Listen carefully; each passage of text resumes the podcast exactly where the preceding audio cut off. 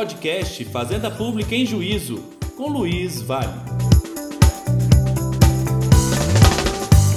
Pessoal, tudo bem? Sejam bem-vindos ao podcast Fazenda Pública em Juízo. Aqui é o professor Luiz Vale e hoje nós vamos discutir uma super novidade, né? Nós tivemos alteração constitucional por via da emenda número 125 de 2022, que introduz o requisito da relevância para fins de admissibilidade do recurso especial. Nós temos aqui que tratar das inúmeras controvérsias relacionadas a esta emenda. Portanto, né, nós tivemos uma alteração no artigo 105 da Constituição Federal, de tal sorte que o parágrafo 2 agora, né, nós passamos a contar com a seguinte redação, né, no recurso especial, o recorrente deve demonstrar a relevância das questões de direito federal infraconstitucional discutidas no caso, nos termos da lei, a fim de que a admissão do recurso seja examinada pelo tribunal, o qual somente pode dele não conhecer com base nesse motivo pela manifestação de dois terços dos membros do órgão competente para o julgamento. Pessoal, já aqui de cara nós precisamos ficar atentos a alguns pontos, né? Na verdade, essa alteração constitucional ela é fruto de um movimento né, que objetiva principalmente viabilizar que as cortes superiores elas se tornem cortes de uniformização do direito, para que elas possam exercer a sua função nomofilásica, a sua função uniformizadora, né? Para que nós tenhamos aí né, as cortes, verdadeiras cortes de precedentes, né? E nós já vimos o movimento nessa linha do estabelecimento de filtros para as cortes superiores. Você deve lembrar, inclusive, né, do requisito da repercussão geral no âmbito do recurso extraordinário, é que foi fruto também de uma emenda constitucional, a emenda constitucional número 45, que introduziu o parágrafo 3 no artigo 102 da Constituição para prever a repercussão geral como requisito do recurso extraordinário, né? E também nós temos outros dispositivos correlatos, como é o caso, né, para quem atua na seara trabalhista, da própria relevância né, no âmbito do recurso de revista, né? Então, lá no artigo 896 da CLT, nós também falamos aí de um certo filtro né, que é estabelecido no âmbito do recurso de revista, apontando lá as situações nas quais nós, de fato, vamos verificar a transcendência no bojo do recurso de revista. Mas né, nós tivemos agora essa alteração no âmbito do recurso especial que introduziu o requisito da relevância para fins de admissibilidade do recurso especial, que tem por objetivo também nessa linha que eu já tratei com vocês, de viabilizar que o STJ né, deixe de ser aí ou se transformar né, numa terceira instância recursal e possa exercer o seu papel de uniformização da legislação infraconstitucional, né, apacentando e pacificando entendimentos sobre a adequada interpretação da legislação infraconstitucional. Pessoal, em relação à relevância, nós temos alguns pontos importantes e o principal deles envolve a controvérsia quanto à exigência, a aplicabilidade imediata ou não desse requisito no âmbito dos recursos especiais. Isso porque, como vimos no parágrafo 2 do artigo 105, né, o legislador constitucional fez questão de estabelecer que o requisito da relevância, né, nos termos da lei, ou seja, se há a previsão nos termos da lei, significaria que para que o requisito da relevância fosse exigido no âmbito do recurso especial, nós precisaríamos de fato de uma regulamentação legislativa. Isso porque nós precisaríamos definir questões importantes, como por exemplo, né, o que nós tomaríamos por relevância, né? Quem processaria, qual seria o órgão competente, inclusive, para delimitar essas questões relacionadas à relevância, né? como seria o processamento da relevância. Ou seja, nós temos aí, de fato, algumas questões que precisam ser aclaradas para que é, esse requisito possa, de fato, ser exigido no âmbito dos recursos especiais. Tanto que a gente faz um paralelo com a repercussão geral, para que a repercussão geral passasse a ser exigida, de fato, nós precisamos não só uma, da regulamentação legislativa por via da Lei 11.418, mas também até de uma emenda ao regimento do Supremo Tribunal Federal. Né? O Supremo só passou de fato a exigir o requisito da repercussão geral, que hoje está previsto também no artigo 1035 do CPC, quando houve alteração seu regimento interno. Mas para mim é muito claro que o requisito só pode ser exigido a depender da regulamentação legislativa para definir os seus contornos. Portanto, não seria possível exigi-lo de logo. Por que, que esse tema é controverso? Porque quando a gente vai para o artigo 2 da emenda constitucional número 125, o artigo 2 ele fala, olha, a relevância de que trata o parágrafo 2 do artigo 105 da Constituição Federal será exigida nos recursos especiais interpostos após a entrada em vigor desta emenda constitucional, ocasião em que a parte poderá atualizar o valor da causa para os fins de que trata o inciso 3 do parágrafo 3 do referido artigo. Ou seja, nós temos uma certa antinomia entre o que está previsto no 105, parágrafo 2 e o artigo 2 da emenda constitucional.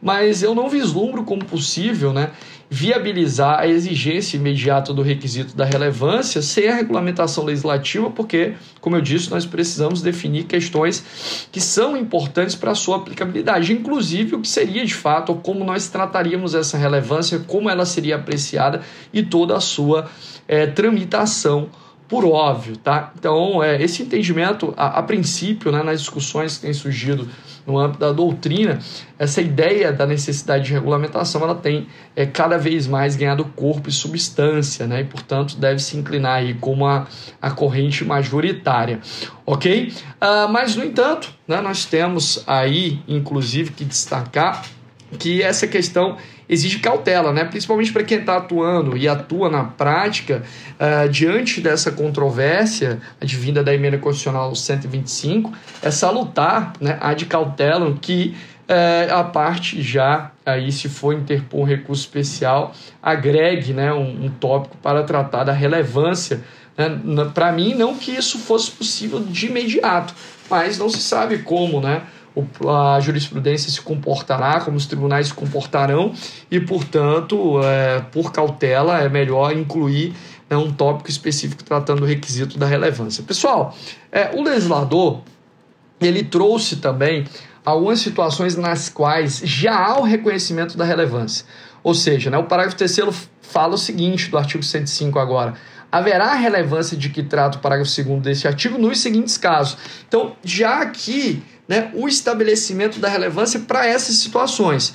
E nós temos um outro ponto importante para tratar, porque é o seguinte: apesar do parágrafo 3 já listar casos nos quais ele vislumbra relevância, ou seja, já existe relevância, isso não significa que só exista relevância nesses casos.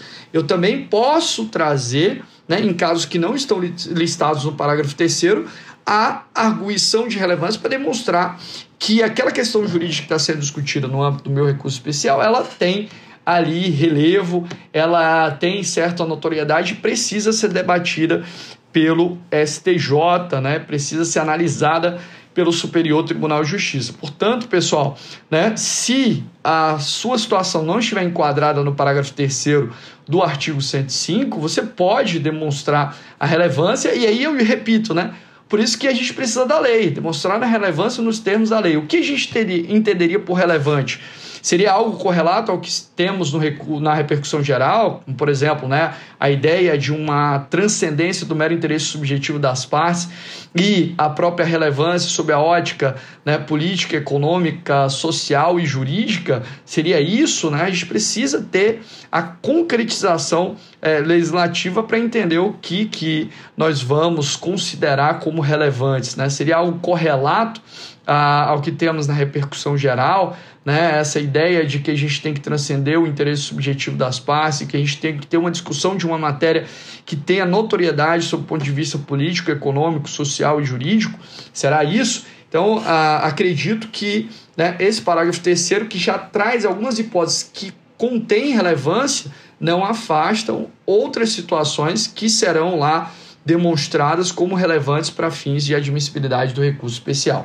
Pessoal, e quais são essas situações que o legislador constitucional já considerou como relevantes? O parágrafo 3 ele diz o seguinte: haverá relevância que trata o parágrafo 2 deste artigo nos seguintes casos. Primeiro, ações penais, né? Ações penais já são de antemão consideradas relevantes, né? Além disso, no inciso segundo, ações de improbidade, né? Questões que envolvem aí é, a aplicação de penalidade, né? Pela prática de ato ímprobo. Lembrando que nós tivemos até uma profunda reforma na lei de improbidade pela lei 14.230. Temos alguns episódios aqui no nosso podcast, inclusive sobre né, essa reforma da lei de improbidade.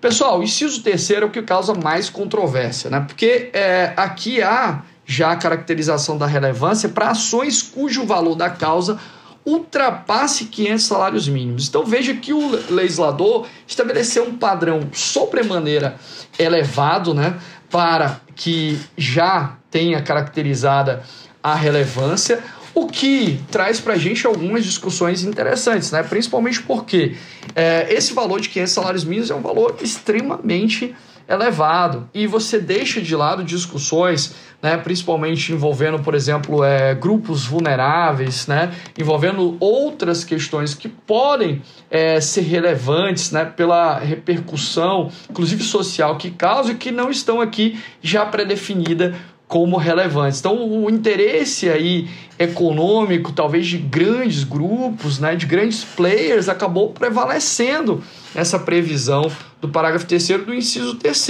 né, porque ações cujo valor da causa ultrapassa 500 salários mínimos são discussões de grande porte né, e acabam é, direcionando aí é, já o tribunal para esses debates, sem que muitas vezes né, outras questões que precisariam já estar pressupostas aqui, como é o caso das próprias ações coletivas, né? não há aqui a, caracterização prévia da relevância no âmbito das ações coletivas. Então, esse é um, é um, um problema, né? não, não houve qualquer tipo de aprofundamento em termos de discussão no processo legislativo do porquê né, você estabeleceria esse patamar, é, análise de impacto, enfim, nada, né? simplesmente estabeleceu-se esse parâmetro porque, em tese, essas demandas seriam relevantes. Mas será que são mesmo?